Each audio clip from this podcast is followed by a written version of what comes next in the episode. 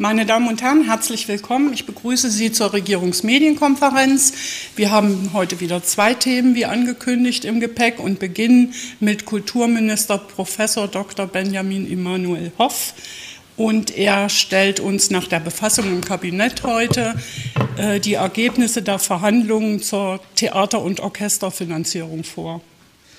Ich äh, danke, freue mich sehr, heute die aktuellen Ergebnisse der Theater- und Orchesterverhandlungen vorzustellen. Wer sich noch an die Regierungsmedienkonferenz seinerzeit erinnert, als wir das gemacht haben, da gab es äh, noch im Bürgersaal in der Staatskanzlei einen großen Auftrieb. Alle Intendantinnen, Intendanten äh, waren da, Orchestervereinigung etc., weil es seinerzeit äh, wirklich um eine völlig andere Art von Verhandlungen gegangen ist und wenn man die Diskussion von damals mit der heute vergleicht, dann kann man sagen, meine Güte, das ist ja richtig äh, langweilig geworden und gleichzeitig steckt, ähm, haha, viel Musik in den Ergebnissen. Und äh, ich glaube, dass äh, sich eben die äh, Aspekte anzuschauen, dann merkt man, was sich tatsächlich verändert hat. Ich will das an drei äh, Themen deutlich machen. Wir haben seinerzeit viel über Strukturveränderungen gesprochen. Warum haben wir das äh, diesmal nicht gemacht? Weil wir der festen Überzeugung waren, dass der Umstand, dass wir in der noch laufenden Vertragsperiode eine Reihe von Strukturveränderungen vorgenommen haben, die erstmal umgesetzt werden müssen, bevor man schon wieder neue Strukturveränderungen diskutiert, beziehungsweise mal auf Deutsch gesagt eine neue Sau durchs Dorf treibt, sondern erstmal müssen ja die Veränderungen, und das sind langfristige Veränderungen, insbesondere dort, wo es äh, um einen Personalabbau in Orchestern geht, und das waren ja keine betriebsbedingten Kündigungen, sondern das ist ein Abschmelzen aufgrund altersbedingten Ausscheidens, dass diese Strukturveränderungen, wie gesagt, erstmal wirken wirken müssen und wir auch der festen Überzeugung sind, dass das eine konsolidierte Struktur ist, bei der man Strukturveränderungen ähm, zum gegenwärtigen Zeitpunkt, wenn überhaupt, in künstlerischer Form äh, diskutieren kann, aber nicht äh, aufgrund von Finanzierungsaspekten. Der zweite, und das ist ein wirklich wichtiger Punkt, als wir 2015, 16 in die Vertragsdiskussionen eingestiegen sind, hatten wir andere finanzielle Rahmenbedingungen auch auf der kommunalen Seite, als das äh, in diesen Vertragsverhandlungen der Fall ist, obwohl die Verhandlungen geführt wurden in einer der schwierigsten Haushaltssituationen der vergangenen Jahre ich nenne das Stichwort Stapelkrisen, ich nenne das äh, Stichwort Inflation etc. etc. Aber gerade weil die Rahmenbedingungen so sind, hat sich auch nochmal bewährt, wie wichtig so ein langfristig wirksames Instrument ist, bei dem man eine Langfristigkeit eben nicht in zwei oder drei Jahren misst, sondern sagt, es ist ein Zeitraum von acht Jahren und in diesen acht Jahren äh, können Strukturveränderungen, äh, können sich Rahmenbedingungen tatsächlich verändern, aber ähm, du hast eine Planungssicherheit in guten wie in schlechten Zeiten. Und ähm, über den längsten Zeitraum der aktuellen Theater- und Orchesterverträge waren die Rahmenbedingungen eher besser. Zum Ende hin wurden sie schlechter. Das hat aber auch noch mal deutlich gemacht, wie wichtig genau diese Planungssicherheiten sind.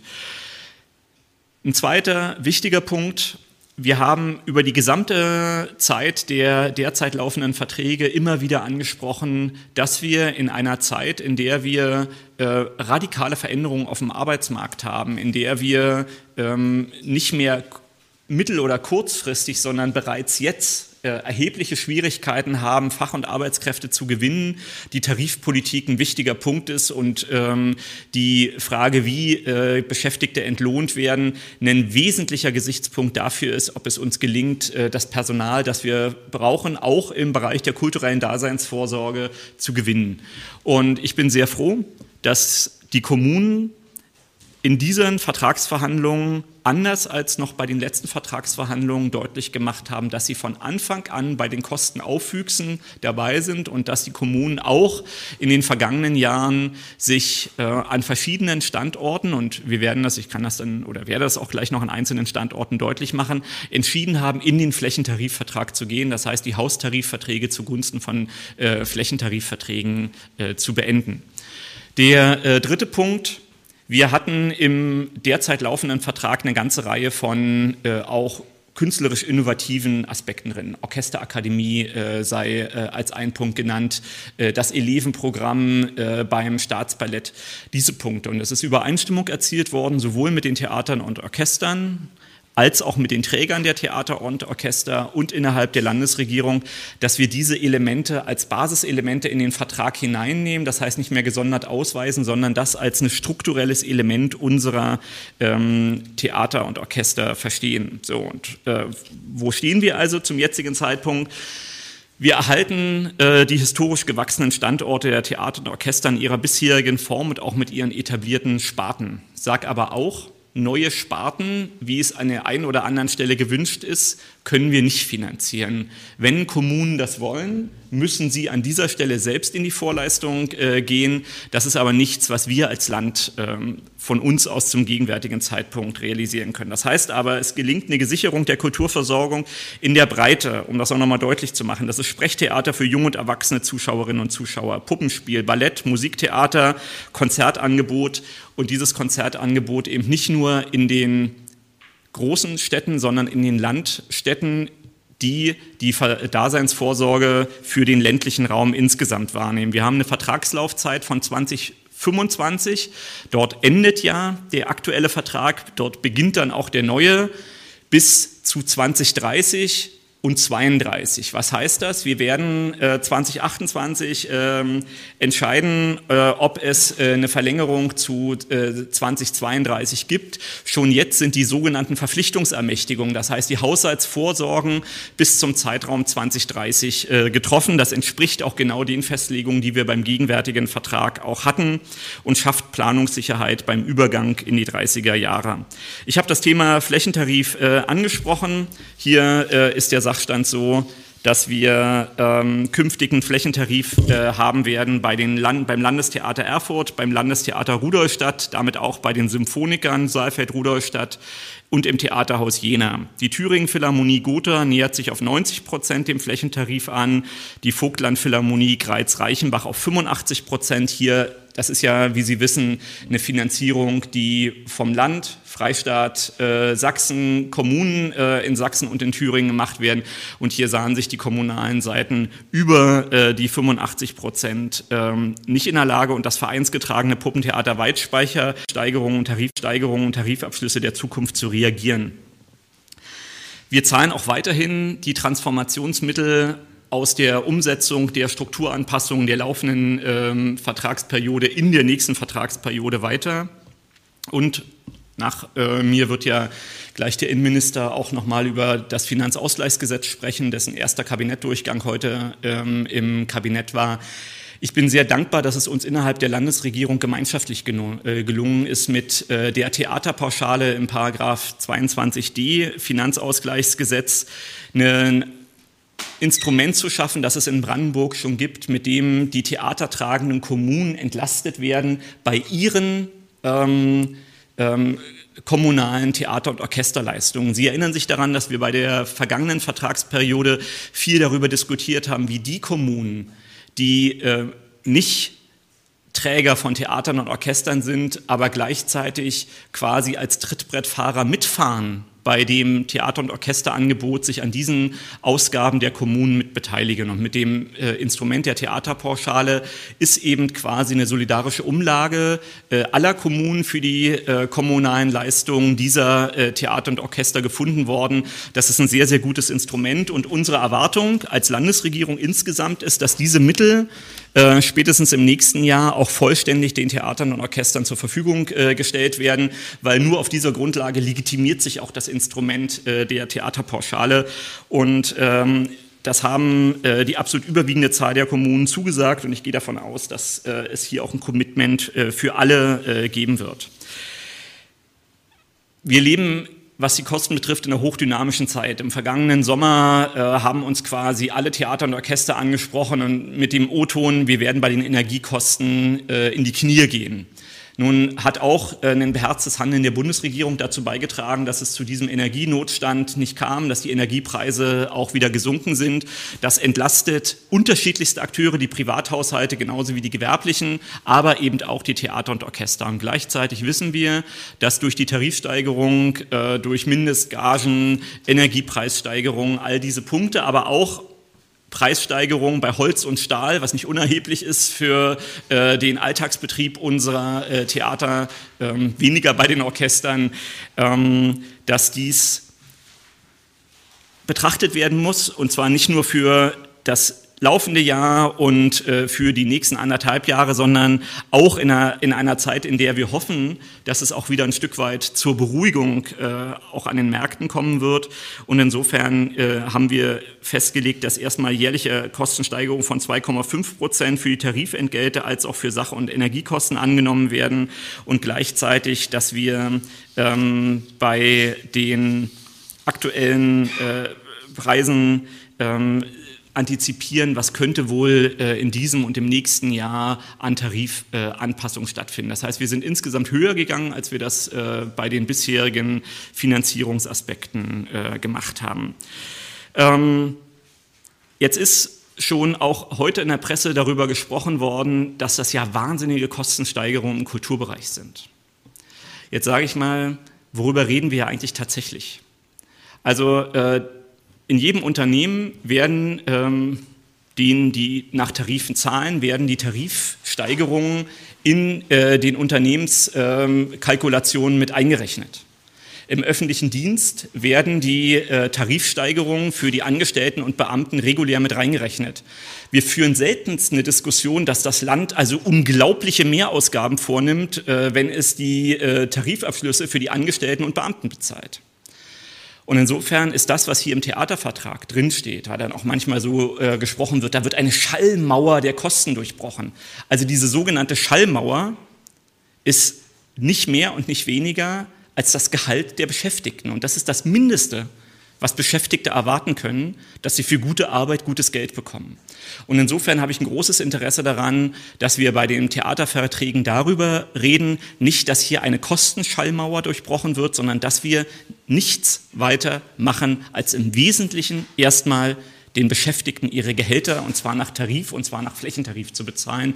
Und das ist der aus meiner Sicht wichtige äh, Punkt, nachdem man immer, immer wieder darüber gesprochen hatte, dass Kultur doch irgendwie so eine freiwillige Leistung sei und äh, dass die Leute halt wissen müssten, dass, sie, dass man im Kulturbereich nicht gut äh, verdienen kann. Das sind im Wesentlichen kommunale Betriebe, die Theater- und Orchesterbetriebe und in denen wird wie in anderen öffentlichen Unternehmen auch Tarif bezahlt. Und das ist richtig und das ist äh, absolut das Mindeste, was eine rot-rot-grüne Landesregierung als Selbstverständlichkeit äh, versteht und nicht mehr und nicht weniger. Darum geht es bei diesen Theaterverträgen und worüber wir ganz viel diskutieren können, sind inhaltliche und kulturelle Fragen, sind Programmfragen, aber dafür ist dann auch nicht das Land zuständig, sondern die Intendantinnen und Intendanten, weil äh, die haben die Aufgabe, ähm, ein gutes Programm zu machen, für das wir die Rahmenbedingungen zur Verfügung stellen. Und ich glaube, dass wir mit diesem Vertrag, den wir hier ähm, im Kabinett behandelt haben und der jetzt bis Ende des Herbstes dann auch auf den kommunalen ähm, Gremien auf der Tagesordnung steht und dann äh, beschlossen werden wird, etwas geschafft, was das kleine Thüringen vorbildhaft äh, macht und das im Bundesgebiet vielfach seinesgleichen sucht. Soweit von meiner Seite. Vielen Dank, Herr Hoff. Und wir kommen zur Fragerunde. Ihre Fragen bitte. Herr Helbing. Herr Hoff, ähm von den Tarifen äh, die Rede, auch in der Kabinettsvorlage von den Mindestgagen nicht. Deshalb können Sie sagen, welche Rolle das bei den Verhandlungen gespielt hat. Das war ja, ist eine große Sorge auch der Theater gewesen, bei aller Gerechtigkeit, dass sie das nicht stemmen können. Und zweite Frage, ähm, die Aufwüchse sind, sind beidseitig jeweils. Ähm, das Finanzierungsverhältnis ändert sich bewusst nicht, in keinem Fall. Sie äh, sagen in der Vorlage, dass äh, sowas nur bei strukturellen Veränderungen möglich wäre, die aber gar keine Rolle gespielt haben. Können Sie diesen Hinweis dann nochmal kommentieren und erläutern? Ich gehe zum ersten Punkt ein. Das Thema Mindestgage hat eine große Rolle gespielt. Ähm, bei den beiden Staatstheatern, die also zu 81 bzw. 79 Prozent finanziert werden, Meiningen, Weimar, in einer deutlich anderen Rolle als zum Beispiel bei Saalfeld-Rudolstadt. Also bei den beiden Staatstheatern kam das quasi noch on top und die haben gesagt, Menschenskinder, das haut ja ganz schön ins Kontor. Bei einem Theater wie Saalfeld-Rudolstadt, das einen erheblichen Abstand zum Flächentarif hat, führt das dazu, dass du in der Mindestgage quasi mehr verdienst als einer, der fest angestellt äh, ist und äh, im, im Haustarifvertrag drin ist, weil der Abstand zum Flächentarif, die 20 Prozent, quasi dazu führen, dass du im Tarifvertrag weniger bekommst als die Mindestgage. Deshalb war dort klar, die Mindestgage führt dazu, dass wir bei, vor allem bei den Tarifbeschäftigten eben diesen Anschluss zur Fläche herstellen äh, müssen. Und ähm, das war einer der wesentlichen Punkte, über den wir diskutiert haben. Letztlich ist es so, dass wir den Sockelbetrag wie folgt berechnet haben. Wir haben äh, erst eine Berechnung der Mehraufwendungen durch die aktuellen Tarifabschlüsse, also TVÖD, ähm, die auf die künstlerisch Beschäftigten nach den jeweiligen Tarifverträgen, also TVK bzw. NV Bühne übertragen worden sind. Äh, hier hat man erstmal einmalig mit einer Personalkostensteigerung von 3% und einer Sachkostensteigerung von 8% von 24 auf 25 gerechnet und auf dieser Basis dann jeweils die 2,5% weiteren Steigerungen obendrauf gelegt. Damit waren auch erstmal auch übrigens die, die kaufmännischen Leitungen der Theater und Orchester soweit zufrieden, haben gesagt, das ist okay kalkuliert.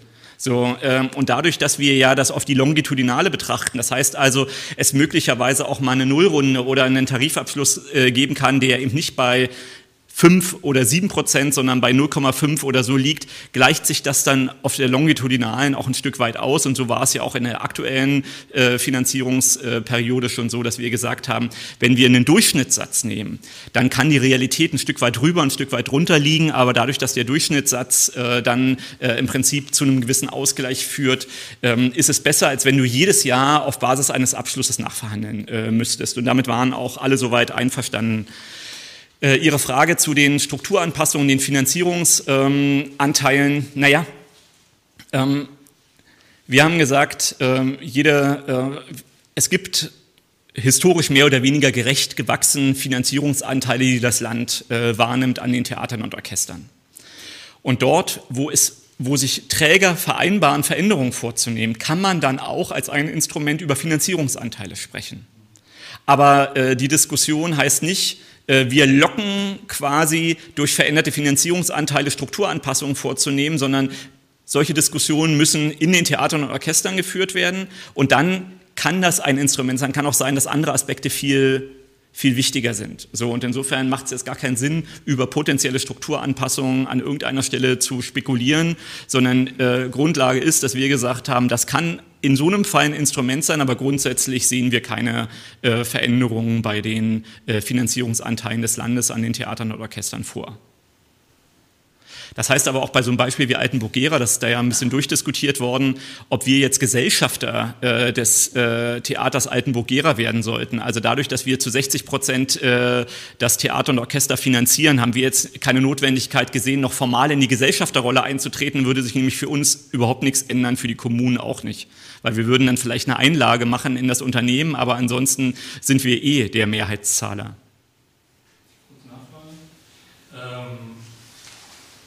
Kleinen Augenzwinkern, aber irgendwie, ich meine, das Theater Erfurt, also die Stadt Erfurt, irgendwie arbeitet ja gerade an Strukturanpassungen, aber das ist wahrscheinlich nicht in dem Sinne, den Sie meinen, oder? Dadurch, dass sie daran arbeiten, kann man über alles Weitere erst dann diskutieren. Und ähm, das, ähm, die Stadt Erfurt hat eine normative Haltung zu der Frage, äh, in welcher Höhe sich das Land an dem Theater Erfurt beteiligen sollte, unabhängig von Strukturveränderungen äh, im Theater selbst. Insofern wird sich daran wahrscheinlich auch nichts ändern. Das habe ich übrigens völlig ohne Augenzwinkern gesagt. Gibt es weitere Fragen? Herr Reisland.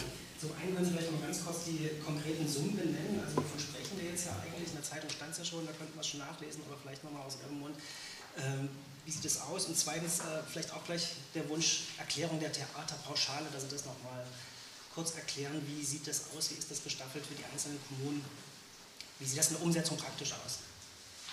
Naja, im Kern ähm, ist es ganz einfach. Im Paragraph 22d äh, des Thüringer Finanzausgleichsgesetzes steht drin, dass Kommunen, äh, die äh, Aufwendungen für Theater und Orchester haben, an einer äh, Gesamtsumme äh, partizipieren. Die Gesamtsumme heißt, 20 Prozent der kommunalen Ausgaben äh, werden den Kommunen erstattet was äh, ein Vorteil gegenüber dem Modell in Brandenburg ist. Brandenburg hat eine absolute Summe in Haushalt reingeschrieben, während äh, klugerweise und dankenswerterweise auch mit Unterstützung des Innenministeriums hier eine Regelung gefunden wurde, die gesagt äh, hat, wenn die Kommunen auch dauerhaft sich an Finanzierungssteigerungen beteiligen sollen, Tarifabschlüsse, dann müssen sie halt 20 Prozent davon erstattet kriegen. So aktuell ist das das Volumen von äh, 10 Millionen Euro, das entsprechend dann nach einem Finanzierungsschlüssel, über den wir sehr lange mit den Kommunen äh, gesprochen haben, weil es gibt große, kleine und so weiter, wir uns jetzt mit denen verständigt haben. Verständigt nach äh, dem Ergebnis meiner beiden Lieblingskommissionen Comicfiguren Calvin und Hobbes, nämlich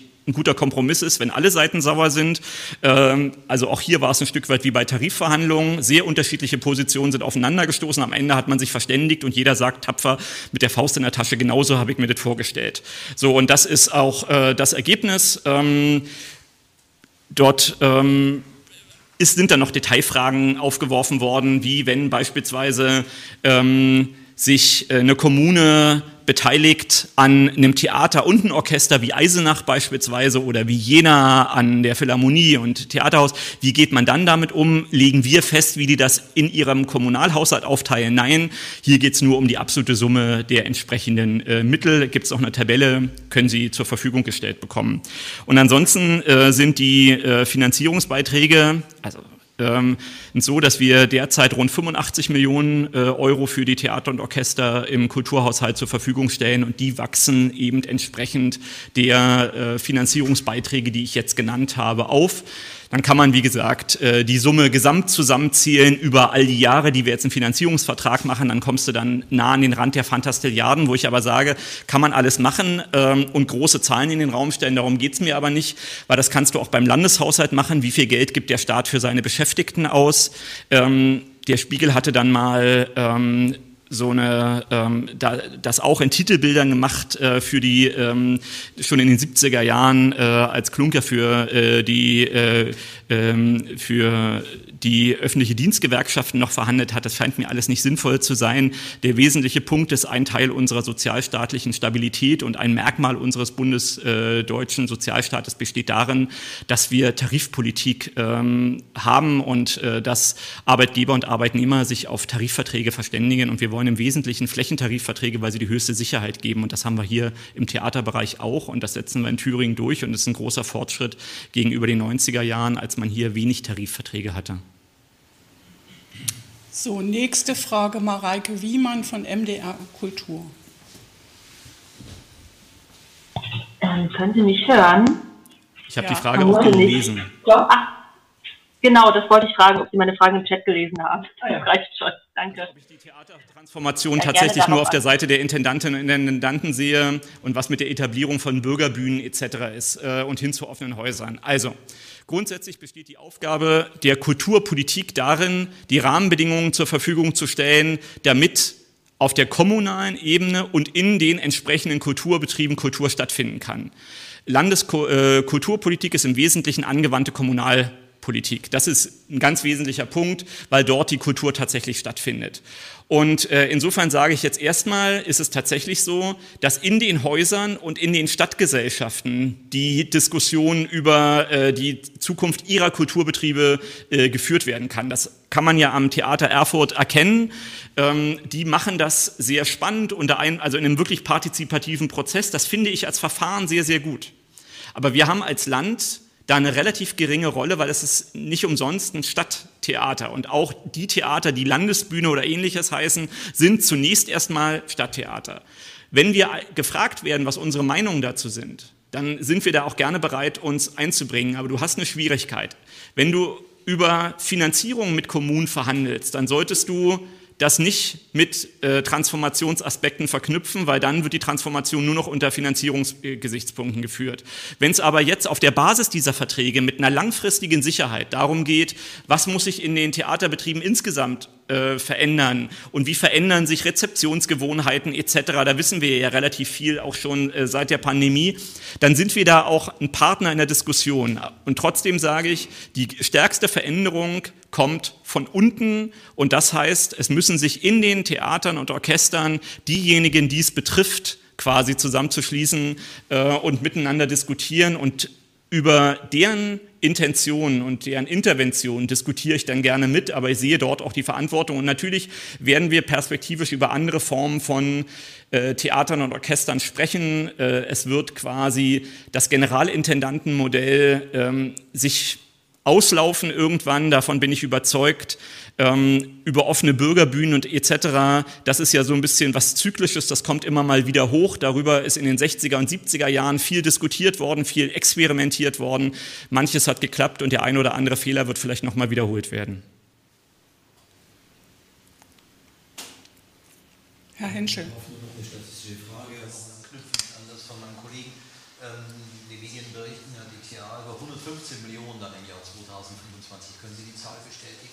Mit Überzeugung bestätige ich die, äh, weil das Tarifpolitik ist. So, gibt es weitere Fragen? Herr Helbing. Ähm, Sie haben gesagt, das Theater Waldspeicher entscheidet von Fall zu dem Einzelfall, äh, anders als das Privattheater Theater Jena, wo es sozusagen, wie kommt der Unterschied zustande? Warum ist das sozusagen offenbar sozusagen die tarifähnliche Anpassung nicht möglich? Ich glaube, weil äh, es doch nochmal ein Unterschied ist, so ein etabliertes äh, quasi freies Szenehaus, äh, wie, auch von der Größe her wie das Theaterhaus in Jena, auch mit einer Stadt wie Jena äh, im Rücken und äh, das Theater Waldspeicher als vereinsgetragenes Haus. Wir hätten uns anderes vorstellen können, aber das ist erstmal der Sachstand. Gleichzeitig sage ich, nichts ist in Stein gemeißelt an der Stelle, weil die Bereitschaft dort ist auch äh, klar. Ich sehe keine weiteren Fragen. Vielen Dank, Herr Minister. Ganz herzlichen Dank.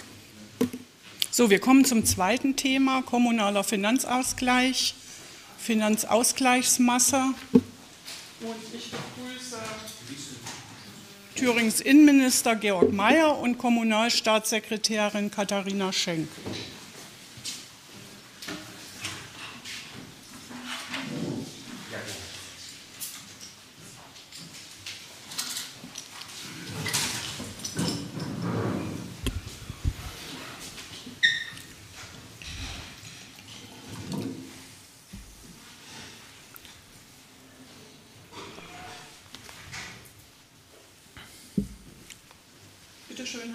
Darf ich schon loslegen? Ja, vielen Dank. Ja, meine sehr geehrten Damen und Herren, jetzt geht es ums Geld. Genauer gesagt, es geht um die kommunalen Finanzen. 270 Millionen. So viel gibt es mehr im kommunalen Finanzausgleich. Ein etwas sperriger Begriff, der besagt, was das Land den Kommunen zur Verfügung steht, stellt, an finanziellen Mitteln, um ihre Aufgaben wahrnehmen zu können. Der kommunale Finanzausgleich steigt auf einen historischen Höchstwert von knapp 2,9 Milliarden Euro. Meine sehr geehrten Damen und Herren, damit wird deutlich, dass das Land seine Verantwortung den Kommunen gegenüber wahrnimmt. Es ist auch nicht so, dass das eine milde Gabe ist sondern die Kommunen stehen vor großen Herausforderungen. Großen Herausforderungen, die insbesondere auch mit Preissteigerungen verbunden sind. Wir haben hier einen Chart vorbereitet, den ich bitte jetzt einzublenden. Sie können das sehen, das ist der Anstieg im kommunalen Finanzausgleich. Wir haben zwei Teile, die man hier unterscheiden kann. Jetzt ist es ein bisschen technisch.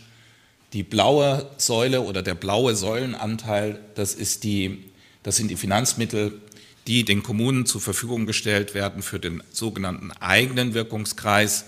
Und das Orangene ist für den übertragenen Wirkungskreis, was nichts anderes besagt, als dass die Kommunen auch Aufgaben des Landes oder des Bundes wahrnehmen, zum Beispiel das Pass- und Meldewesen. Beide Bestandteile steigen an. Was man bei der nächsten Folie sehen kann, ich bitte diese einzublenden, das Gelbe ist das, was die Kommunen an eigenen Steuereinnahmen erzielen. Auch das ist im letzten Jahr ähm, angestiegen beziehungsweise wird voraussichtlich auch in Zukunft ansteigen, sodass in der Summe mehr als 5 Milliarden Euro, also wir haben die 5 Milliarden Euro Grenze überschritten, den Kommunen an finanziellen Mitteln zur Verfügung stehen. Was heißt das jetzt im Einzelnen? Schlüsselzuweisungen ist das Stichwort. Was ist das? Das ist Geld, was das Land den Kommunen zur Verfügung stellt, worüber die Kommunen dann auch eigenständig verfügen können. Die Kommunen können dann selbst entscheiden, wofür sie diese Mittel einsetzen. Das ist insofern eine gute Botschaft, weil diese Schlüsselzuweisungen um 10 Prozent ansteigen. 10 Prozent mehr verfügbare Masse für die Aufgabe, zum Beispiel auch was die freiwilligen Aufgaben anbelangt, also diejenigen Investitionen in Bereiche wie zum Beispiel das Ehrenamt, wie zum Beispiel in Bereiche der touristischen Infrastruktur, die eben auch dafür Sorge tragen, dass die Lebensqualität in Thüringen auch und gerade im ländlichen Raum aufrechterhalten wird oder sogar gesteigert wird. Zehn Prozent Steigerung. Sie wissen, dass die Inflationsrate momentan unter zehn Prozent erfreulicherweise wieder liegt, deutlich unter 10 Prozent, sodass hier sogar auch unterm Strich inflationsbereinigt ein Anwachsen verbunden ist. Die Kommunen müssten sehr viel Geld investieren, auch im Bereich Soziales. Auch hier können wir etwas Positives vermelden. Die sogenannte Sozialbeteiligungskomponente steigt um über 25 Millionen Euro an. Auch hier sind die Kosten gestiegen. Das muss kompensiert werden, weil soziale Aufgaben sind ganz zentral für unser Land, für die Kommunen, um auch den Zusammenhalt zu stärken. Wenn es darum geht, andere Mehrbelastungen, so das Stichwort, auszugleichen, auch im übertragenen Wirkungskreis, also der orangene Teil der Säule, auch hier ist das Land steht in der Verantwortung, die Kommunen auch hier zu kompensieren. Hier ist ein Anstieg von 24 Prozent zu verzeichnen. Und was für mich persönlich wichtig ist, eine Sache möchte ich noch herausgreifen.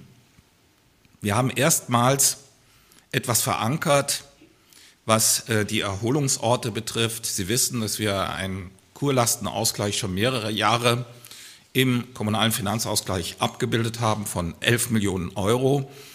Der steht den Kurorten zur Verfügung und jetzt erstmals sind auch Erholungsorte ähm, kommen in den Genuss von Leistungen aus dem kommunalen Finanzausgleich etwa in Höhe von 5 Millionen Euro, weil auch diese Erholungsorte Aufwendungen haben, um touristisch attraktiv zu sein.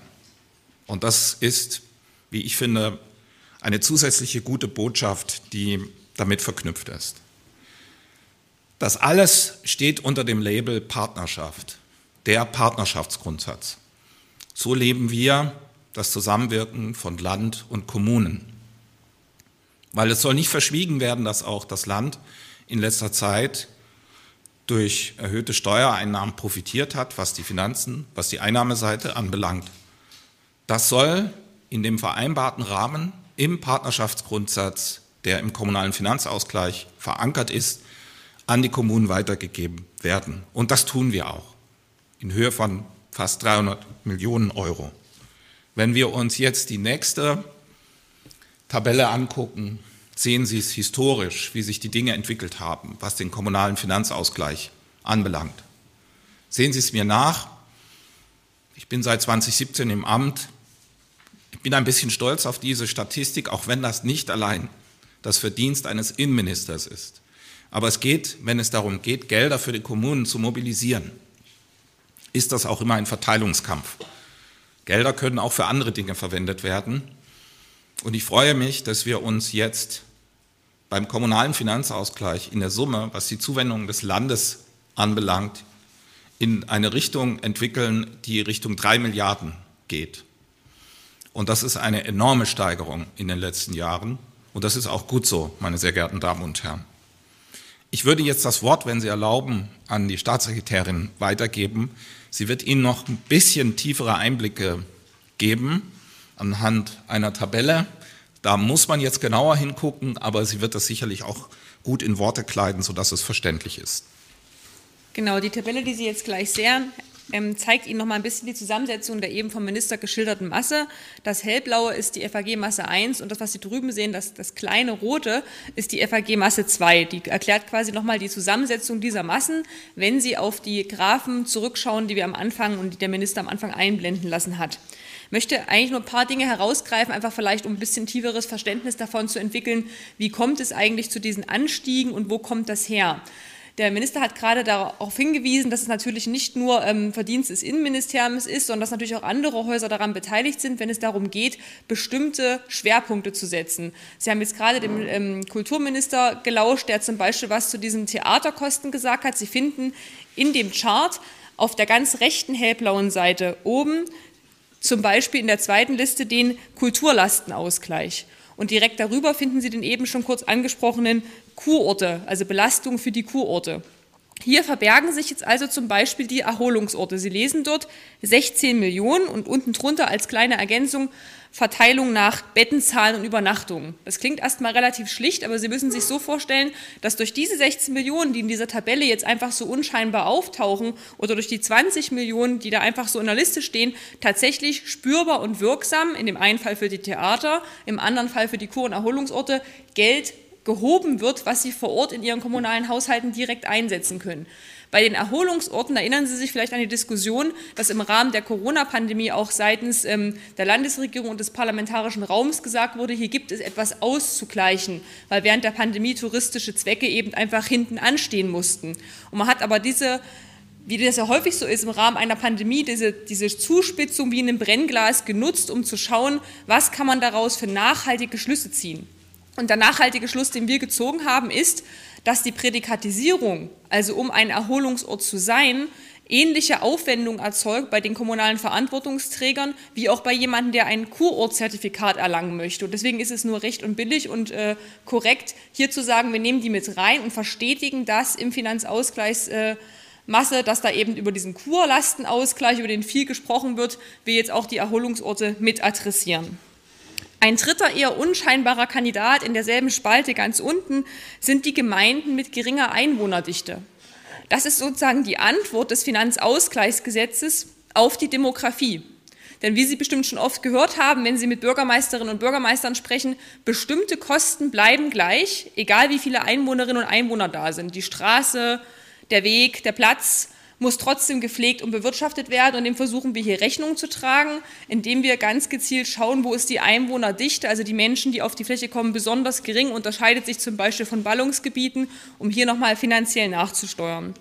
Sie sehen andere Säulen, die sich zum Beispiel mit dem Schülerlasten, Schülern beschäftigen oder mit den Kindern. Auch hier ist eine, eine Steigerung zu verzeichnen, also für die Aufgaben, die von anderen Häusern bewirtschaftet werden in dem Fall dem Bildungsministerium, ist ja auch ein Aufwuchs ähm, zu bezeichnen. Und ganz zum Schluss möchte ich nochmal auf die vom Minister schon angesprochene Sozialbeteiligungskomponente eingehen. Das ist denen, die das aufmerksam verfolgen, schon geläufig aus dem letzten Jahr, weil wir sie da eingeführt haben ins FAG. Und dieses Jahr wird sie deutlich. Und was kann man eigentlich ganz knapp zusammengefasst sagen? Was macht die Sozialbeteiligungskomponente? Sie beteiligt das Land partnerschaftlich zu 50 Prozent an den entstehenden Aufwüchsen von Sozialkosten. Und das heißt, dass wir effektiv die angesprochenen 25 Millionen mehr hineingeben, weil die Sozialkosten so enorm angestiegen sind. Das heißt, wenn man an solche Diskussionen in Kreistagen oder in Gemeinden zurückdenkt, dass Sozialkosten steigen, haben wir hier eine Antwort auf diesen Fakt, indem das Land zu 50 Prozent sagt, ich beteilige mich an dem, was dort aufwächst. Wir verlassen jetzt noch kurz den blauen Wolken und zum Abschluss möchte ich noch mal kurz auf die Finanzausgleichsmasse 2 eingehen. Das sind ja die vom Minister schon angesprochenen übertragene Wirkungskreis, also da, wo das vom Land und staatlich vorgegebene umgesetzt wird. Und hier ist es natürlich so, dass wir hier einen massiven Anstieg haben im Bereich des Mehrbelastungsausgleiches. Und der Mehrbelastungsausgleich ist eine Sache, die ist nicht finanzkraftabhängig, sondern es geht tatsächlich darum, wie viel Kosten übertragen wir auf diese Ebene der Kommunen. Und die wird auf Einwohner heruntergebrochen, dann von uns sozusagen kompensiert. Da fließen ganz viele verschiedene, man nennt das Gliederungszahlen aus den Haushalten rein, um quasi den finanziellen Aufwand zu schätzen. Und hier haben wir gemeinsam mit dem Rechnungshof und mit den Spitzenverbänden sehr intensiv abgewogen und es ist ein massiver Anstieg, der hier zu verzeichnen ist. Und da möchte ich besonders Ihr Augenmerk darauf lenken, dieser Anstieg betrachtet zum Beispiel auch die Gliederungsziffern, wenn es darum geht, welchen bürokratischen Aufwand habe ich, weil ich jetzt viele Flüchtlinge unterbringen muss. Also wir gucken da auch tatsächlich nach, was haben wir für Aufgaben, die neu sind, die besonders ausgedehnt sind und schreiben das fort und rechnen das hoch, sodass dieser Anstieg im Mehrbelastungsausgleich wirklich dazu dient, dass die Konnexität, die in der Verfassung vorgeschrieben ist, von uns strikt eingehalten wird und niemand der Aufgaben ausführen muss, dadurch einen finanziellen Nachteil hat. Das klingt sehr selbstverständlich, muss aber betont werden, die Revision trägt dem Rechnung, dass wir am Ende auch Zahlen haben, die das unterfüttern. Vielen Dank soweit.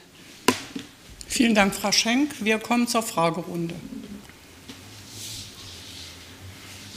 Gibt es Fragen an Minister Mayer und Kommunalstaatssekretärin Schenk? Das sehe ich im Moment nicht. Nein, das ist nicht der Fall. Dann bedanke ich mich ganz herzlich. Herr Reisland. Allerdings was äh, anderes. Konnten Sie sich im Kabinett jetzt auch schon auf einen neuen Wahltermin verständigen? Welche Wahl meinen Sie? Die Landtagswahl. Nein. Keine Beschluss Die nächste Kabinettssitzung ist jetzt Mitte Juli oder entweder da oder dann Ende August wird das Thema sein. Darüber gesprochen. Nicht, dass der Eindruck entsteht, dass wir uns jetzt hier nicht einig sind, beziehungsweise dieser Prozess ist jetzt noch gar nicht abgeschlossen. Der Ministerpräsident hat einen Vorschlag gemacht und der steht jetzt erstmal im Raum. Aber da müssen noch Gespräche geführt werden. Wie das ausgeht, kann ich nicht sagen. Gibt es weitere Fragen? Herr Henschel? Zusammenhang, natürlich auch an Sie, Frau Wehrmann, wenn jetzt äh, zum Beispiel beim KFA ja offenbar schon Flöcke sozusagen reingesteckt sind, ist denn schon irgendwie klar, wann äh, das Kabinett äh, den Haushalts, das Haushaltsgesetz für 2024 beschließt, äh, wann da eine Entscheidung fällt? Naja, das Ganze ist, es ist ganz bewusst auch unabhängig voneinander erstmal zu sehen. Wichtig ist, dass wir heute den Kabinettsbeschluss herbeigeführt haben für den KFA, weil der muss jetzt auch in die Anhörung gehen. Das heißt, es ist ja jetzt erstmal ein Vorschlag, der in weiten Teilen aber natürlich auch äh, zum Tragen kommen wird. Ähm, und dann ähm, muss diese Anhörung stattfinden und ähm, nach meinem Kenntnisstand wird der Haushalt dann im, nach der Sommerpause dann im Kabinett entsprechend vorgestellt. Wir haben unseren Kabinettdurchgang für das FAG für den 29.08. geplant. Man muss natürlich zur Kenntnis nehmen, dass ja auch nach RHO das TFM daran gehalten ist, sozusagen den Haushalt dann spätestens am 1.9. in den Landtag einzubringen. Und natürlich haben Sie recht, dass das FAG ist ja ein großer, der Minister hat die Zahlen ja sehr unter ein großer Batzen des Haushaltes. Deswegen ist da natürlich eine Harmonisierung geboten.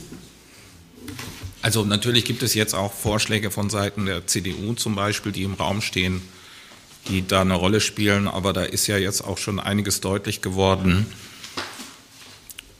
Entweder Sie haben es nicht so ganz durchdrungen oder Sie sind in Ihren Vorschlägen etwas unklar, was jetzt ähm, Sache ist. Es wird pauschal von 300 Millionen Euro mehr gesprochen in dem Zusammenhang. Und wenn Sie sich an die Zahlen erinnern, die ich eben vorgetragen habe, sind wir dieser Zahl eigentlich schon, stehen wir total äh, nahe, sodass hier hoffentlich ähm, schon deutlich wird, dass man sich hier äh, gegebenenfalls auch recht zügig einigen kann. Die Frage ist nochmal, was, äh, wie die Gelder dann halt auch verteilt werden. Da hat die CDU ja schon in der Vergangenheit Vorlieben gehabt, kleinere Kommunen nochmal besonders zu fördern.